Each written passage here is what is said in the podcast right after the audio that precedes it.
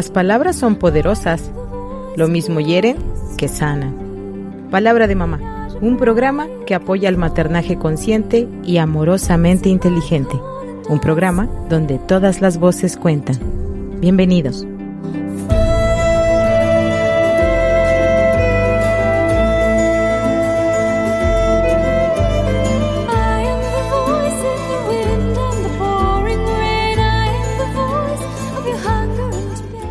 ¿Qué tal? Muy buenos días. Bienvenidos a su programa Palabra de Mamá, donde todas las voces cuentan.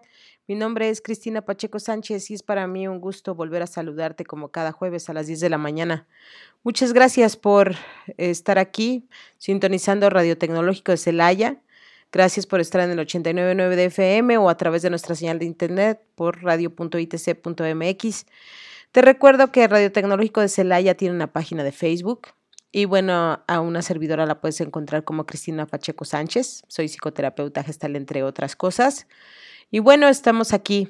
Eh, pues ya, bueno, este día ya lleva un buen rato la programación de Radio Tecnológico de Celaya, pero bueno, todavía es temprano. Estamos, eh, digamos que muchas personas están comenzando la mañana laboral.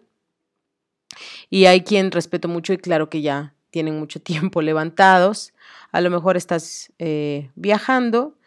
Em, te agradezco mucho a ti que te quedas los jueves a las 10. Te agradezco eh, cuando estoy preparando el programa, pienso en ti. Espero que te, que te ayude lo que traigo para ti y en aras de ayudar a la maternidad y a la paternidad conscientes, amorosamente inteligentes y sobre todo cuando em, pues estamos hablando de una maternidad y de una paternidad no romántica, sino eh, llena de retos y de crisis y que muchas veces no sabemos qué podemos hacer o cómo podemos ayudar a otras personas.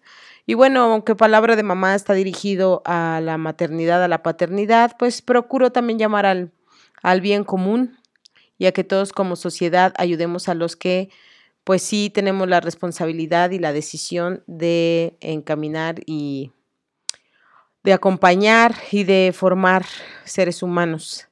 Y bueno, la semana pasada comencé a hablarte sobre em, un folleto que encontré acerca de eh, la, lo que es ser una persona transgénero y lo hice con la intención de, em, pues de ayudar a los papás, a las mamás que quieren entender qué es lo que está pasando con su, con su hijo, con su hija, y que como sociedad también em, tomemos la conciencia y la responsabilidad de enterarnos para ser eh, más lentos a la hora de juzgar y sobre todo más que juzgar, eh, pues hacer a un lado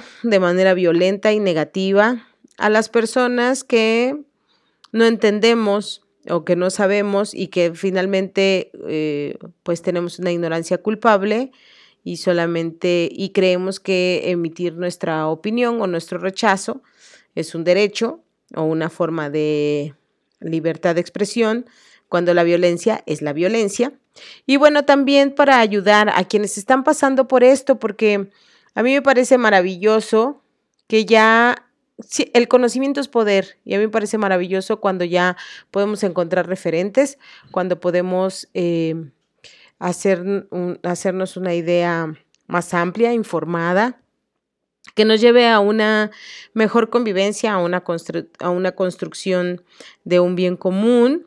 Y bueno, la semana pasada comencé a leer eh, este manual que encontré en internet y que te recomiendo si quieres entender, saber. Seguramente hay más y lo digo con mucho respeto sobre todo a la comunidad de familias trans, de personas eh, trans, porque ellas seguramente tienen una mejor idea y, tendrán eh, más recursos. Y bueno, pues muy humildemente esta servidora pues trae este manual que me parece muy completo, pero pues cada quien puede buscar eh, por su lado lo que le pueda ayudar.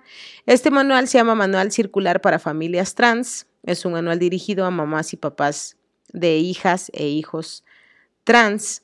Y bueno, está eh, de alguna manera, está, bueno, está editado por la Secretaría de Desarrollo Social, también por Indesol y con una colaboración especial de Cuenta conmigo, Diversidad Sexual Incluyente Asociación Civil. Puede encontrar su página www.cuentaconmigo.org.mx. Tienen un, eh, un correo electrónico, tu apoyo a arroba cuentaconmigo.org.mx, incluso hay un teléfono, el 55 5601 56 95. La realización es de la psicóloga Mayra Bautista Bautista, de Carlos García de León Moreno y de Sirenea Sánchez Hernández, revisado por Lina Pérez Cerqueda y bueno, el diseño es de Carlos Rivera. Y bueno, aquí veo que es eh, un material que se produjo en 2018 eh, como parte del proyecto Manual para Madres y Padres con Hijas e Hijos Trans que facilite la inclusión plena, promoviendo el bienestar personal y familiar para contribuir a mejorar su calidad de vida y el respeto de sus derechos humanos. Financiado por el programa de coinversión social de Indesol, Instituto Nacional de Desarrollo Social, perteneciente a la Secretaría de Desarrollo Social. Por supuesto, se prohíbe la reproducción total o parcial de este material, incluido el diseño, sea cual fuera el medio, sin el consentimiento por escrito de la organización. Fuerza Ciudadana gmail.com. Bueno, una servidora lo, lo lee para ustedes en este espacio de una radio cultural y em, bueno, he dado todos los eh, pormenores de quienes son los realizadores, eh, he dado el crédito de de lo, del trabajo y he explicado que mi intención es eh, informar y dar recursos para abrirnos a una mejor sociedad y para comprender. Y porque los padres y madres de hijos de, seres sí de hijos e hijas trans eh, pues tienen un reto importante porque pues dicho de la manera más simple, eh, lo que están haciendo es entender, comprender, contener, adaptarse y hacer el, proceso de transición de haber eh, educado, haber eh, tenido en casa un bebé ¿Qué les parecía? Era a todas luces, se trataba de un niño, de una niña, y eh, fue creciendo y ahora ha manifestado que en realidad es una persona del sexo opuesto atrapado en un cuerpo que no le corresponde. Por lo general se sienten así las personas trans.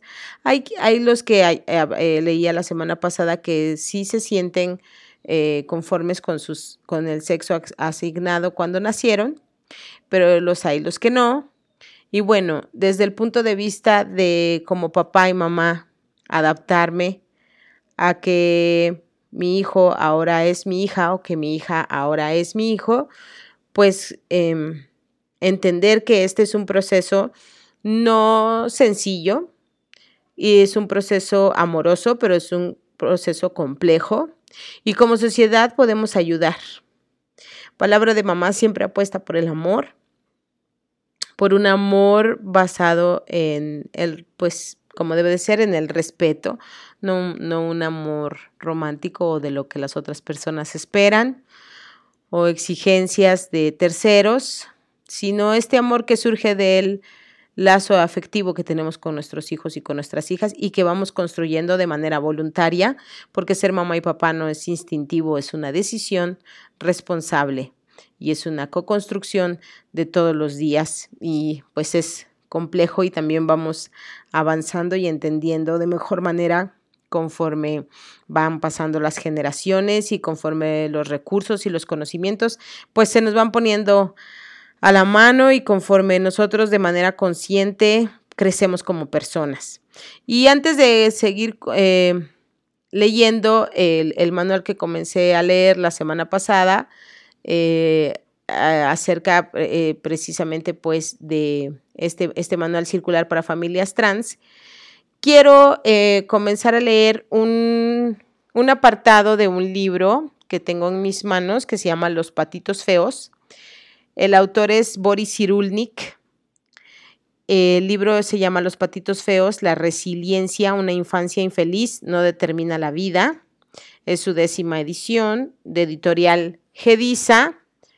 Em, bueno, Boris Cyrulnik em, es, eh, es un psiquiatra contemporáneo, puedes buscarlo también en internet, tal vez muchos de ustedes lo conozcan.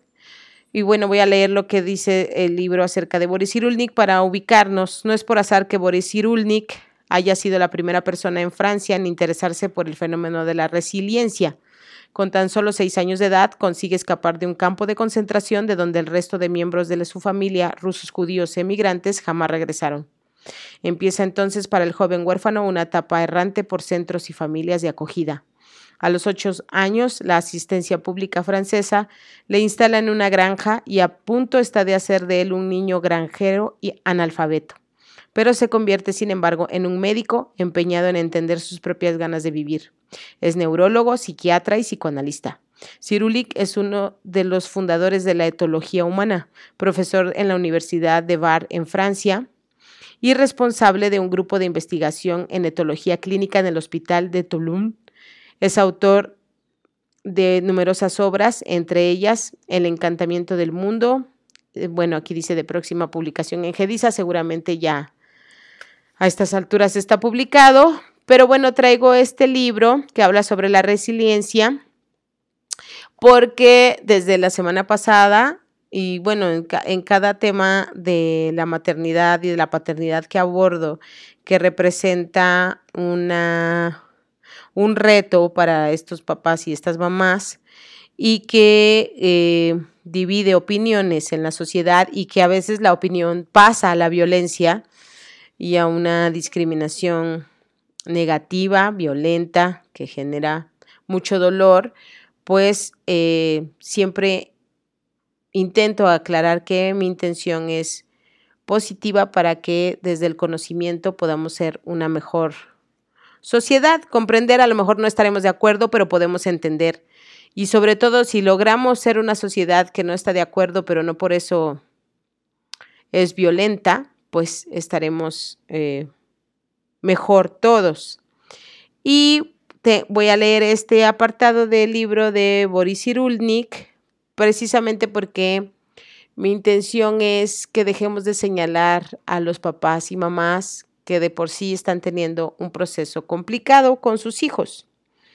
Y por eso voy a leer, eh, una madre que recibe apoyo afectivo y tiene sostén social puede ofrecer mejores brazos. Estas son las palabras de Boris Cyrulnik. La forma del campo sensorial que rodea al niño y lo moldea no solo se explica por medio de las representaciones que realiza uno de los padres, es decir, por los modelos operatorios internos que pone en marcha, sino por las que despliegan ambos. De hecho, las representaciones maternas dependen sin duda de su propia historia vital. Cuando vi salir al bebé de mi cuerpo, vi el rostro de mi padre entre mis piernas. Me maltrató mucho, aún le tengo miedo, así que detesté inmediatamente a ese niño. Bueno, este es un testimonio de una mamá. Hay que repetir, no obstante, que la simple presencia del marido en el triángulo hace que se combinen los psiquismos de los dos miembros de la pareja y que, uno, y que eso modifica las representaciones del bebé. Y bueno, aquí vienen las palabras de otra mamá. Cuando mi marido está junto a mí, me siento su mujer. Ya no veo a mi padre del mismo modo y tampoco a mi hijo. Cuando juego a ser una niña con mi marido, veo a mi hijo de distinta forma y ya no me da miedo. Lo que se impregna en el niño es la pareja que forman los padres, el modo en que los dos se asocian, la reunión de sus mundos psíquicos y no una serie de causalidades lineales. Así que bueno, esto es, bueno, aquí quiero hacer una, un, comentario al respecto porque tendemos como sociedad a hablar de opuestos, a hablar de una u otra opción. O eso lo sacó de su madre, o eso lo sacó de su padre, o eso es de su mamá, o eso es de su papá, o la culpa la tiene mamá, o la culpa la tiene papá. Y bueno, Boris Cyrulnik lo que sostiene es que es la, la convivencia de los mundos psíquicos de mamá y papá y cómo resuelven el mundo como pareja y cómo se, lo, lo sí, entrelazan sus mundos es lo que realmente hace impacto en el bebé. Así es que no es una parte u otra. Al final es una construcción de la pareja, de los padres. Bueno, así es como opera el triángulo, organizando entornos sensoriales y acciones del tipo cooperador, estresado, abusivo o desorganizado. Entre 12 y 18 meses más tarde, estas parejas de padres con estilos diferentes habrán impregnado en el niño unos estilos de relación más o menos resilientes. En caso de pérdida o de desgracia, ciertos niños habrán aprendido a ir por propia iniciativa en busca de los sustitutos afectivos necesarios para la continuación de su desarrollo. Por el contrario, una madre sola o desesperada por su pasado, por su marido o por su entorno social, podrá empujar al niño sin pretenderlo al aprendizaje de un estilo de relación de evitación, ambivalencia o embrutecido. Cuando sobreviven los accidentes de la vida, cuando los lazos se desgarran, perdón, cuando sobrevienen, cuando sobrevienen los accidentes de la vida, cuando los lazos se desgarran, estos niños tienen dificultades para encontrar en su nuevo medio los elementos necesarios para reanudar su desarrollo. Necesitan encontrar a unos adultos con el suficiente talento como para tenderles una mano a pesar de lo difícil que les resulta a esos niños establecer un vínculo afectivo.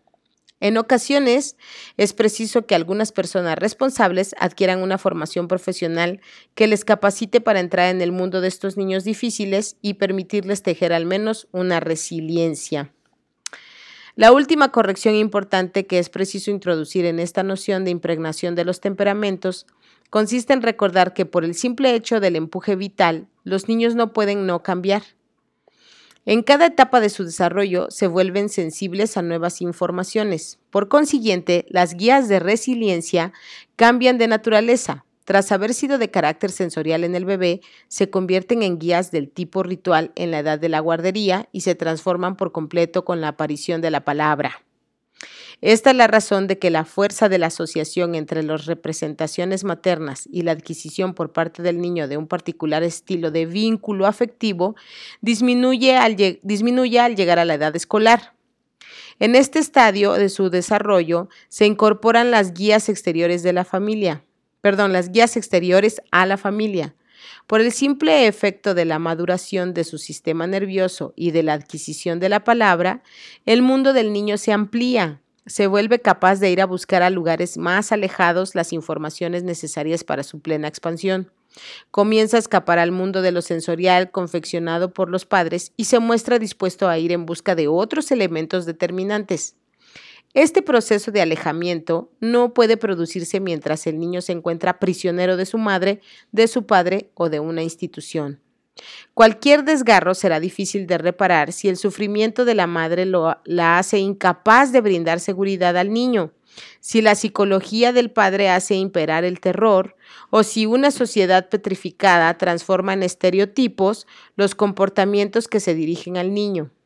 Si la madre está enferma, se siente alterada o se encuentra prisionera de un marido o de una sociedad rígida, los niños adquirirán unos estilos de, unos estilos de vínculo afectivo que los vuelvan inseguros o que resulten embrutecedores. En caso de accidente, estos niños son vulnerables. Solo pueden tejer una resiliencia si encuentran a unos adultos motivados y formados para este trabajo, cosa que depende esencialmente de quienes han de tomar las decisiones políticas.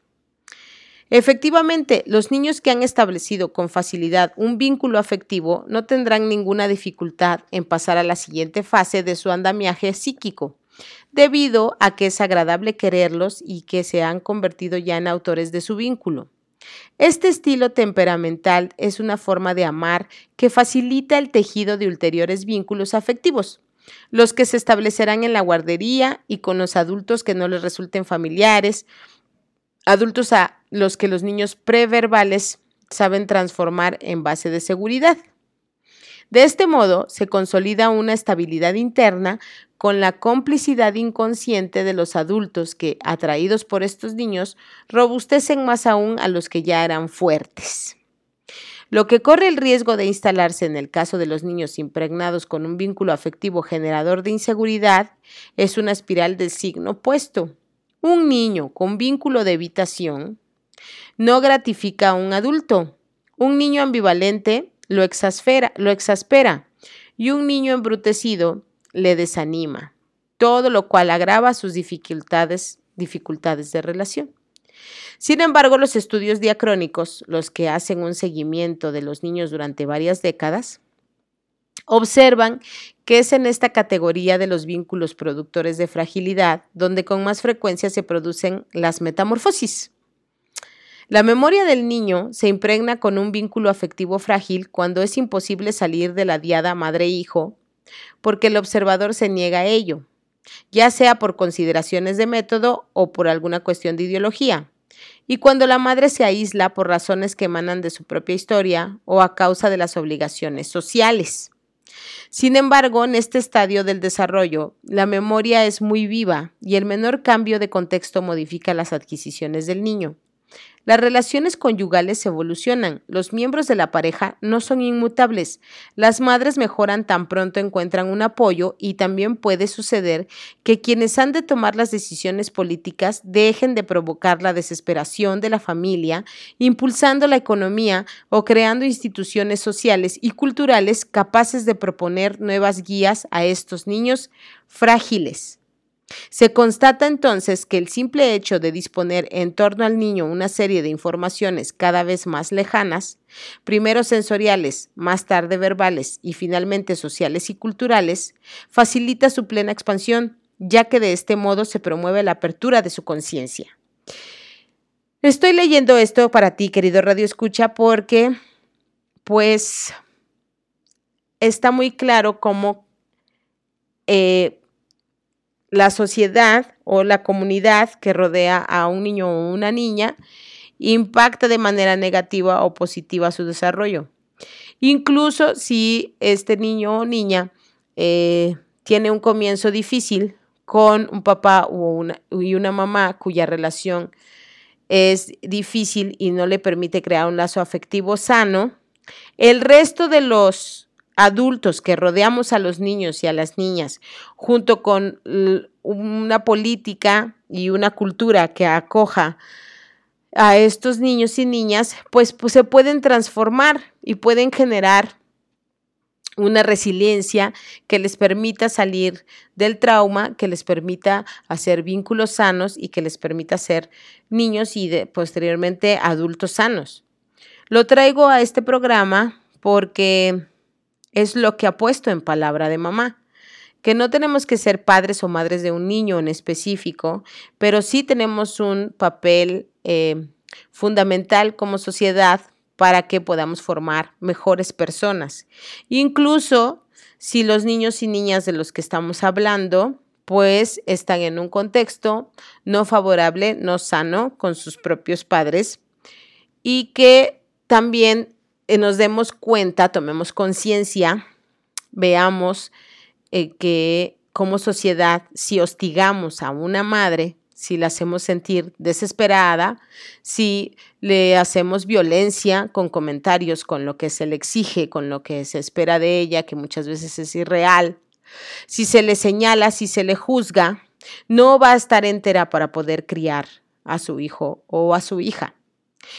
Y bueno, quiero aclarar que estoy estoy hablando esto en específico con eh, respecto de la paternidad y la maternidad trans, no porque esté diciendo que la transexualidad tenga que ver con, eh, con un papá o una mamá que tienen una relación difícil, sino que cuando un papá o una mamá tienen que pasar como pareja o a solas por una paternidad, una maternidad difícil, como sociedad podemos ayudar y como sociedad podemos hacer daño.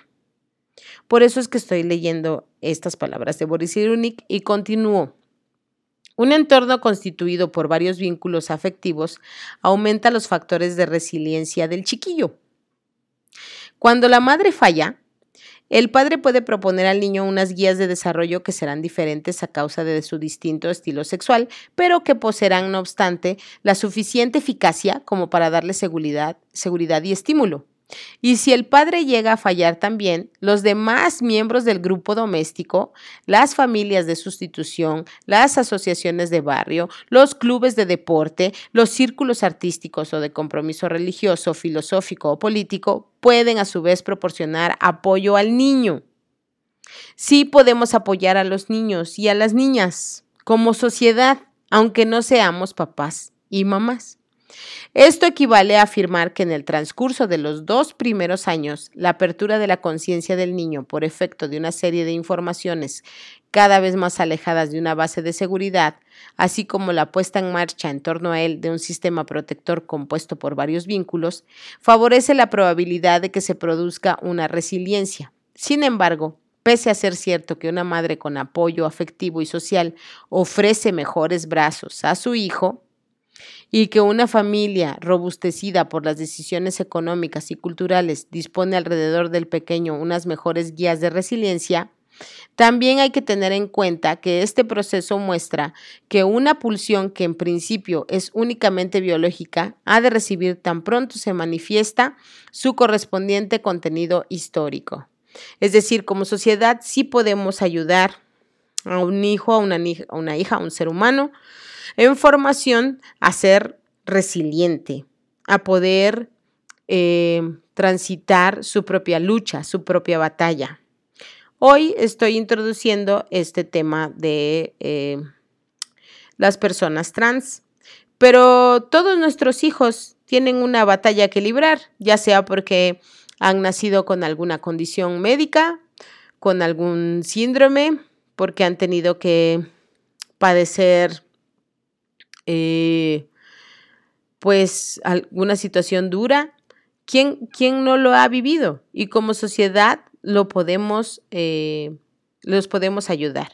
Ahora con la pandemia y con este puesto tan terrible que tenemos de en el mundo con el número de huérfanos por COVID, pues tenemos una tarea importante para poder Em, robustecer la resiliencia en nuestros niños que están atravesando estos momentos tan difíciles.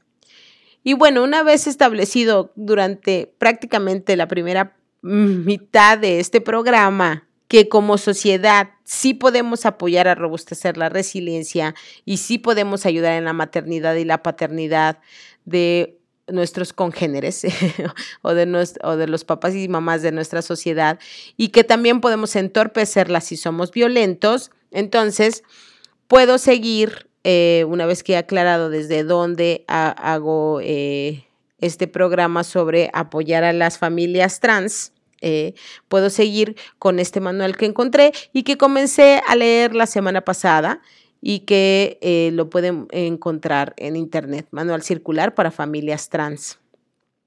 Eh, la semana pasada pues había yo leído lo que es una persona trans y no voy a volver a leer todo, pero sí puedo simplemente hacer, eh, leer esta parte del manual que lo, que lo especifica más, ¿no? Cuando nacemos, más allá de nuestros cromosomas y genes, nuestras familias observan los aparatos sexuales, llamados aparatos genitales por la mayoría, por su relación con la capacidad potencial de generar vida, al ser una especie que nos reproducimos vía sexual, y con base a ello nos definen como niña o niño. Em, y bueno, una persona trans, pues es una persona que no se identifica con este eh, género o perdón, con este sexo que fue asignado al nacer. Algunas personas transexuales tienen la percepción de haber nacido en un cuerpo equivocado, es decir, se perciben de un género y su cuerpo no coincide con este. Otras más consideran que no importa que no haya coincidencia entre su biología y su identidad y pueden perfectamente convivir con un género femenino y tener pene o con un género masculino y tener vulva. En realidad ni el pene ni la vulva es lo que nos hace hombres y mujeres. En realidad nuestra identidad y nuestra sensación de lo que somos, lo que nos identifica de un género o de otro. Con frecuencia hemos escuchado términos como transgénero y transexual para identificar las distintas opciones en la transexualidad. Estos términos se refieren al hecho de que para algunas personas trans es importante que su biología y su identidad coincidan, pero para otras personas trans no es importante. La Organización Mundial de la Salud ha dejado de considerar la transexualidad como una enfermedad, esto es muy importante de puntualizar, también lo leí la semana pasada, y no se considera más como un desorden mental, sino que se clasifica como una condición sexual. Ello con la intención de reducir el estigma y mejorar el cuidado de las personas trans. Y bueno, eh, el manual eh, habla sobre, hay un apartado que se llama Aprendamos sobre sexualidad, que explica la identidad de género.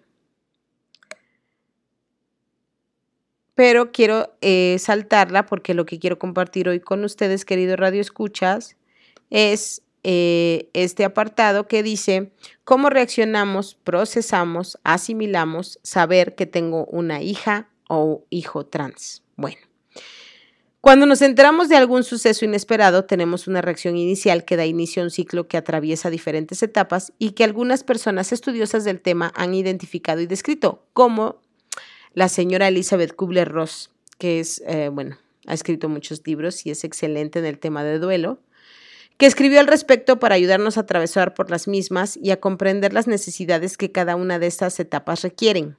Aunque cada uno de nosotros y cada una de nuestras familias es singular y tiene formas diferentes de reaccionar, nuestra reacción es la respuesta usual ante un estímulo inesperado, es decir,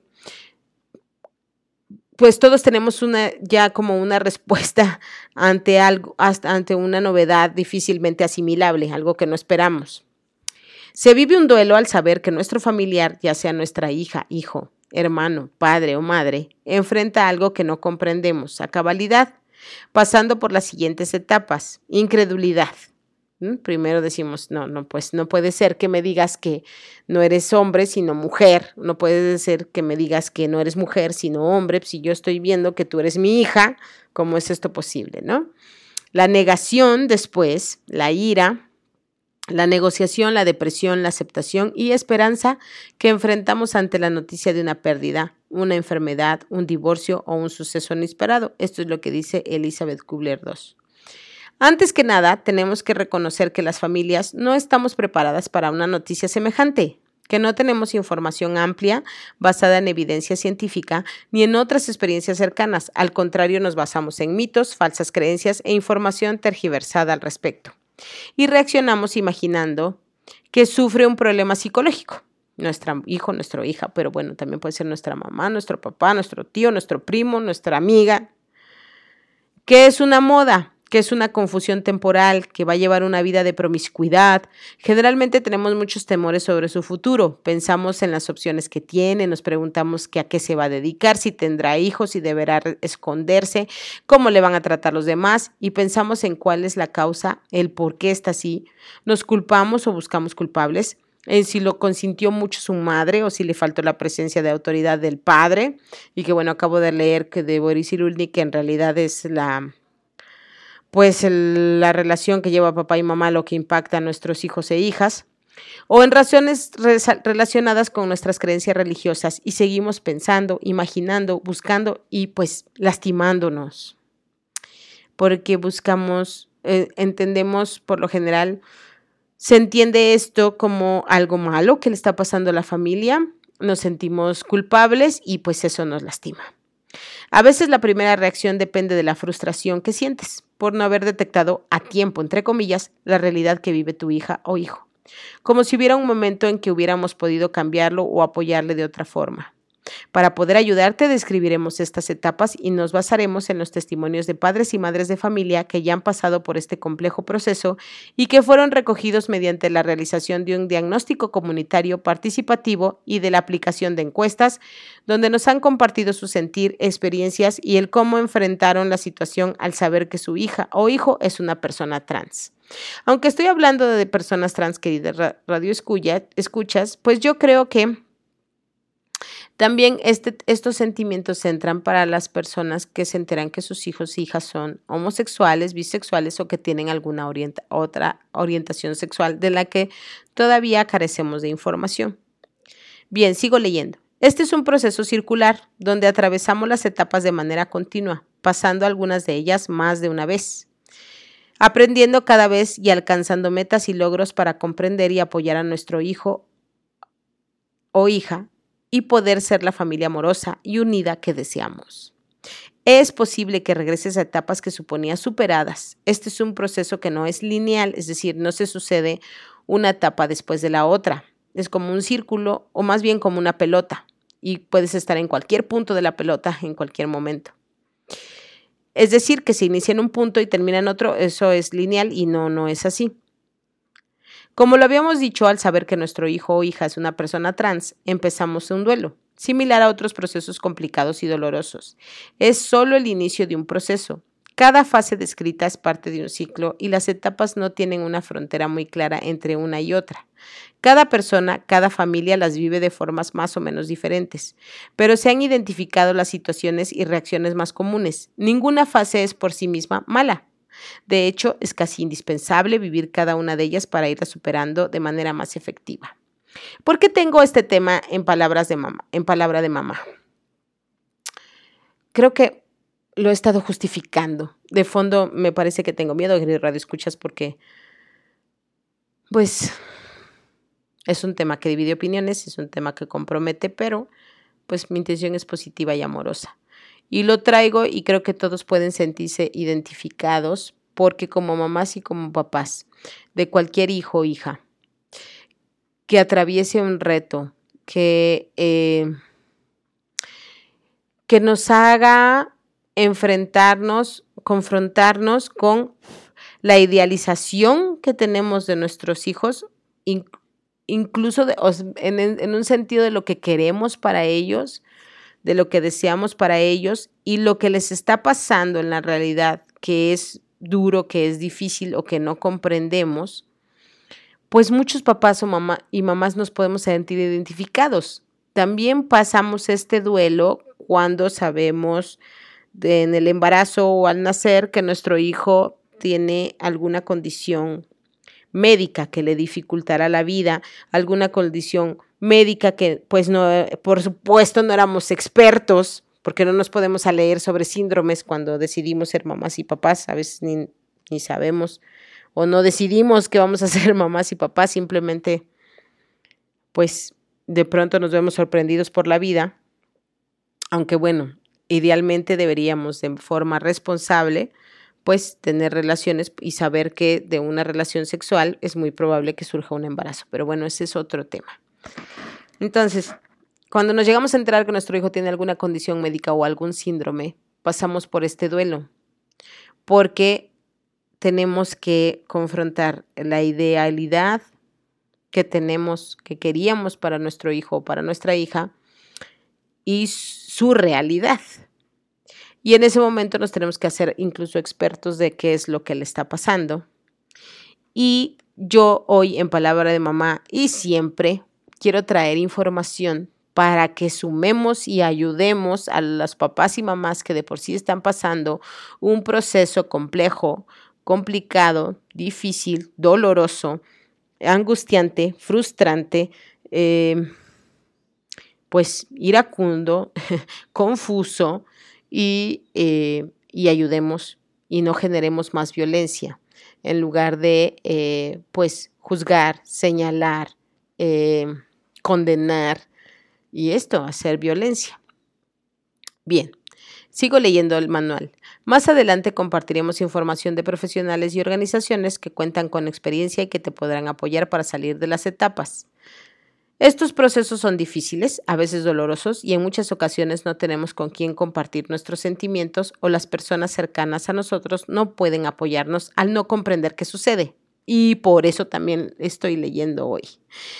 Por eso la ayuda de otras personas que han pasado lo mismo o que incluso están viviéndolo es fundamental, así como el apoyo de activistas cuya pasión y calidez te puede acompañar. Lo mismo que identificar profesionales que tengan experiencia, ya que en realidad es un campo que muchos profesionales desconocen o que por su forma de pensar limitada y prejuiciada pueden confundirte en lugar de apoyarte. Si el personal de salud tiene un poder pues inconmensurable y puede hacer mucho bien y puede hacer mucho daño. También porque es un proceso eh, difícil de llevar a cabo, querido Radio Escuchas, porque siempre que, que tenemos un, un, reto de esta, de esta magnitud, como papás, como mamás, o incluso, bueno, como, como sociedad, pero como papás y como mamás, que tienen que, pues que de alguna manera eh, no, nos hace ineludiblemente enfrentarnos a las creencias que tenemos, a las carencias que tenemos, a los alcances que tenemos, a los límites que tenemos qué es lo que nosotros mismos pensamos sobre la sexualidad, sobre la espiritualidad, sobre lo que es éxito en la vida, sobre lo que puede ser posible, lo que no puede ser posible, lo que me puede pasar a mí, lo que no me puede estar pasando a mí, lo que está bien para otros, pero para mí no. Puede ser, está muy bien, yo apoyo a los hijos de los demás, pero a mi hijo, a mi hija, no. Y muchas veces como papás y mamás lo que nos pasa es que es justamente esto, ¿no? De, es que es mi hijo o mi hija Perdón. Y cuando decimos esto, dejamos de ver a nuestro hijo y a nuestra hija. Nos vemos a nosotros a través de nuestros hijos como si fueran cartas de representación. Y esto es muy humano, es muy común, es muy normal. Nos sentimos avergonzados de los propios hijos de qué es lo que van a decir los demás. Decimos que daríamos la vida por nuestros hijos, que daríamos la vida por nuestras hijas, pero a veces muy eh, lamentablemente, muy tristemente, eh, muy humanamente nos sentimos avergonzados. Y nos sentimos avergonzados, la vergüenza viene de la mirada del otro, de una mirada enjuiciadora, pero de que también nosotros somos capaces de enjuiciar y que también lo hacemos. Y entonces, si sentimos vergüenza o miedo, pues, o tristeza, o enojo, pues hay que comenzar este camino de reflexión, de reflexión, de introspección, de cuestionamiento de qué es lo que a mí me pasa con esto que le pasa a mi hijo y a mi hija y poder observarme separado de mi hijo, de mi hija y poder observarle.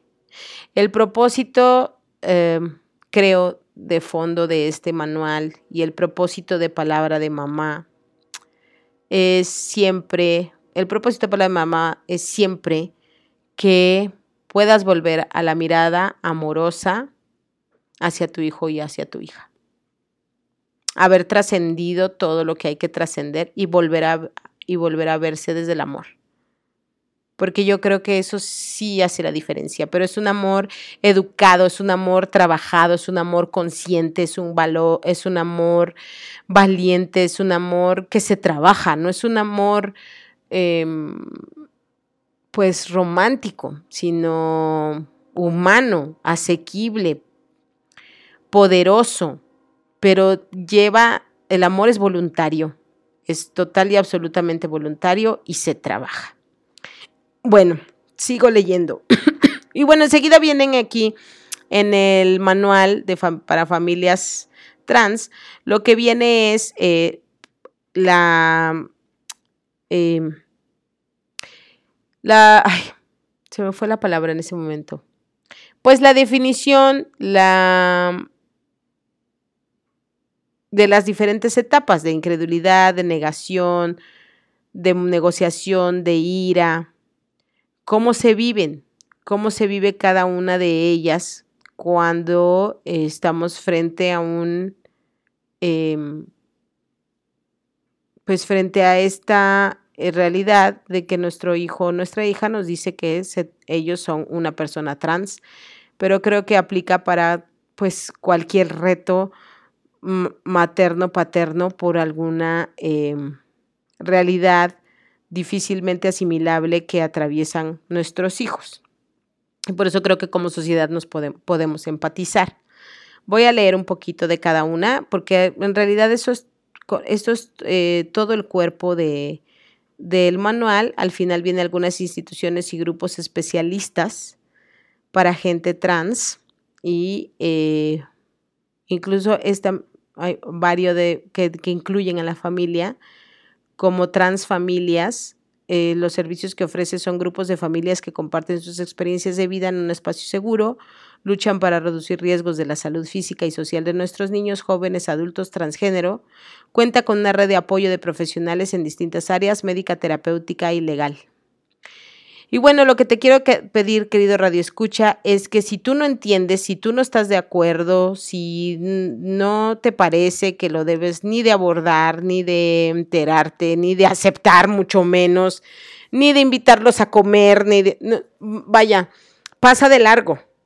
Lo, lo, lo único que te pido es que sigas viendo la dignidad humana y que Cualquier cosa que hagamos para descansar a un papá o una mamá que tenga menos, menos miedo de que su hijo o su hija salga al mundo, yo creo que el mejor regalo para una sociedad es que los papás y las mamás dejemos de tener miedo de que nuestros hijos salgan, de que nuestros hijos vayan a ser agredidos, de que nuestros hijos vayan a sufrir.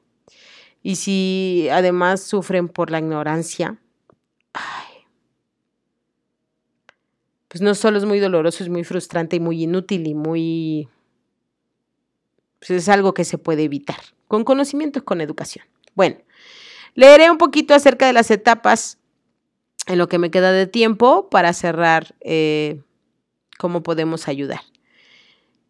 La etapa 1, que es la de incredulidad, los padres de familia nos compartieron sus primeras reacciones cuando nos enteramos de que mi hijo o mi hija es trans. Lo primero que dijimos fue, no puede ser, debe ser un error.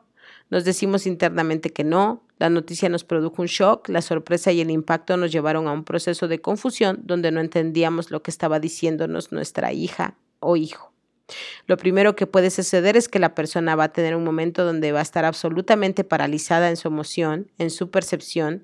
Después de haber un momento de negación, es una reacción natural que puede ser un momento, unos minutos, unas horas o unos días. Es un proceso que no se esperaban y cuando reaccionan pasan a la negación. En esta, en esta etapa es cuando más se confunde la identidad de género con la orientación sexual. Se tienen ideaciones confusas al respecto de no creer lo que se está enfrentando. Bueno, tips en esta etapa. Busca información científica acerca de la transexualidad. La visibilidad del tema de transexualidad es muy importante para saber que existe. Desde los primeros años estén atentos al género con el que se identifica su hija o hijo. Si estos roles se manifiestan, no son los convencionales, procuren ser ante todo madres y padres. Apóyenlos incondicionalmente. Mantener comunicación directa con la escuela acerca del comportamiento de nuestras hijas e hijos, por ejemplo, los cambios de roles que se dan. O sea, información, información, información. Algunos de los, de los pues de las frases que pueden compartir los papás son, lo primero que dije es no puede ser, mi hija no, seguramente escuché mal o está confundida, me siento triste y, triste y confundida, fue un cúmulo de emociones diversos, pues tente paciencia y luego veremos, ¿no? En la etapa 2, en la negación, eh, se caracteriza por una reacción que no reconoce la realidad. Cuando nos enteramos de algún acontecimiento que requiere tiempo para ser entendido, reaccionamos negando el acontecimiento. Por ejemplo, si nos avisan de un accidente, decimos no puede ser. Incluso si estamos presenciando el hecho, solemos minimizar la imagen y negarnos ante ese hecho. Nos permite amortiguar el dolor porque sí es demasiado ante una noticia inesperada y permite pues recobrarse algunos padres de familia nos comentaron que preferían suponer que era una confusión momentánea o que sus hijos o hijos se enfrentaban a admiración o cercanía de alguien que les gustaba y que esa era más bien una fase. Aquí hay un par de testimonios y dice, mi hijo se ponía mi ropa, luego se maquillaba, era desordenado. Una vez sí lo encontré vestido con la toalla llena de maquillaje. Corría cuando llegaba. Al principio, como a los 15 años, yo creo, él tampoco sabía, no se identificaba. Empezó a tener relaciones, yo me di cuenta y fue cuando y fue cuando así, y fue cuando así como que dije es gay. Yo iba Ya iba yo tragándome la pastilla de que era gay cuando un día llega a la escuela y me dice, no me siento mal, no, yo me siento mal, me siento una chica y yo dije, no. Entonces, además, no es tan fácil como solamente ser homosexual, la transexualidad es, es diferente. ¿Cuáles son los tips que recomiendan? Pues escuchar, compartir y ayudar a no silenciar los sentimientos será una tarea fundamental. No es recomendable forzarnos a enfrentar aquello que nos duele tanto, aquello que no podemos explicarnos. Es recomendable tomarse un tiempo y digerir a nuestro propio ritmo lo que sucede. Al platicarlo con otras personas que nos escuchen y nos apoyen para ir desmenuzando lo que estamos enfrentando, ayuda a avanzar el proceso. Para las personas que, están viviendo esto, para las personas que ayudan como terapeutas o como alguien que sí, pues que está recibiendo en su consultorio este tip me parece precioso y muy valioso. Muchas veces llegamos a terapia, a terapia o a los grupos de ayuda o con la gente que nos va a ayudar y no podemos poner en palabra la experiencia. Es difícil. Entonces, lo primero, si no estás entendiendo, si estás en la negación, si no sabes ni qué decir, escucha, escucha, escucha, escucha. Y como personal de salud, como terapeuta, como mm, facilitador de grupos de apoyo, pues esperar, esperar, esperar y no forzar a que la otra persona nos diga, pero ¿cómo te sientes? ¿Pero qué vas a hacer? ¿No? Que empiece a hablar porque a veces de verdad es muy difícil ponerlo en palabras. Después, pues la ira, la ira es, es, importante y pues, sentimos ira sobre todo hacia nosotros. Usualmente necesitamos de negar el hecho a una reacción caracterizada por el enojo. La negación es sustituida por la rabia, la culpa y el resentimiento. Surgen todos los porqués, porque mi hija o hijo salió así, porque nadie nos dijo, porque ahora que no estamos preparados, porque a mí, que no sabe que nos duele, porque nos, por qué no sabemos qué hacer. El miedo, el no contar con explicaciones o razonamientos que en ese momento nos parezcan válidos, nos produce ira. Pero de fondo pues hay miedo, enojo, que a veces dirigimos a nuestra hija o hijo que enfrenta el rechazo y nuestro enojo. Es también frecuente que el enojo lo, lo, dirijamos a nosotras o a nosotros mismos. Ay, el enojo es una emoción que a mí me gusta en el sentido de que la rabia y el enojo tienen la fuerza suficiente para ayudarnos a hacer cambios, pero pues también hace mucho daño. Así que está bien observar el enojo, pero no mm, dirigirlo con violencia. ¿Cuáles son los tips en esta etapa? Como madres y padres, trabajar para que la sociedad se acerque a la realidad que viven las personas trans. El problema es de la sociedad, no de nuestras hijas e hijos. Ellos no están haciendo nada mal. Es recomendable recibir apoyo, contención para permitir que estas emociones fluyan. En ocasiones quienes nos rodean quieren que comprendamos racionalmente lo que sucede y es casi imposible, pues estas emociones han tomado el control y se ve como un castigo por los pecados. Eh, y pues creemos que si nos montamos en nuestro macho y que nos ponemos todos rojos y energúmenos, van a entrar en razón. Hay otra etapa que es la negociación, donde es posible que el dolor, la ira, la furia nos hayan agotado, nos encontramos, no encontramos ya opciones o posibilidades de diferir al enfrentar el hecho, no podemos seguir negándolo, está ahí, no podemos ya ocultarnos, no podemos no enfrentarlo, nos menciona una madre de familia apareció, nos dijo un intento por, nos dijo un intento por negociar, a veces con respecto al tiempo, por retrasar el peso total del evento, intenté hacer un trato con la vida. Para las personas creyentes se hacen pactos con Dios, se negocia con la familia, se proponen tratos, se intentan acuerdos. Fue muy difícil para mí, estuve yendo con varios psicólogos preguntando a médicos si yo tenía la culpa de esta situación, me decían que no. Le dije, no es fácil para mí aceptarte, podríamos empezar poco a poco. Por ejemplo, no cambies toda tu ropa de golpe, sino conforme podamos estar cómodos y nos vayamos acostumbrando. Creo que esta frase es la que eh, define mucho mejor esa parte de la negociación.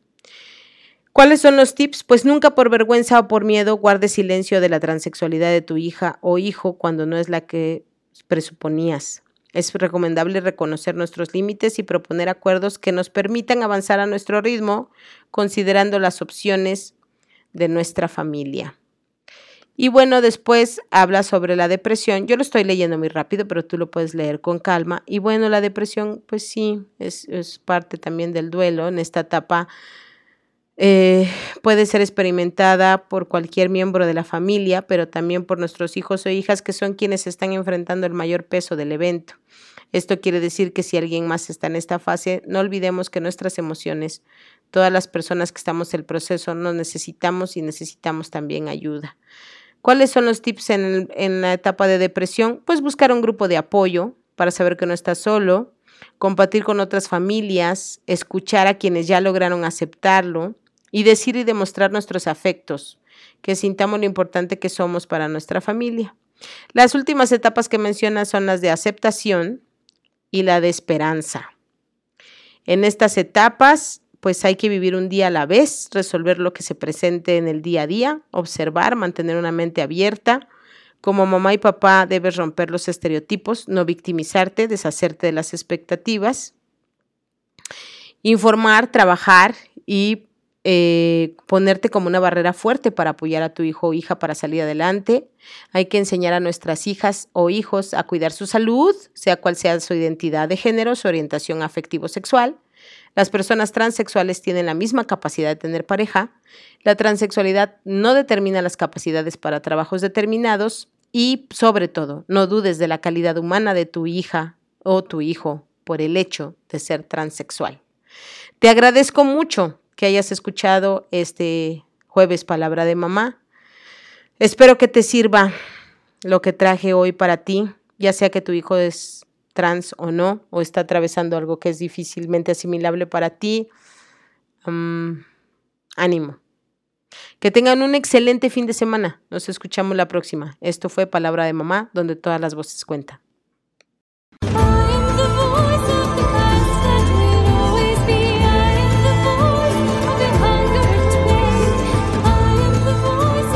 Ha sido un placer acompañarte en este breve tiempo y espacio de reflexión.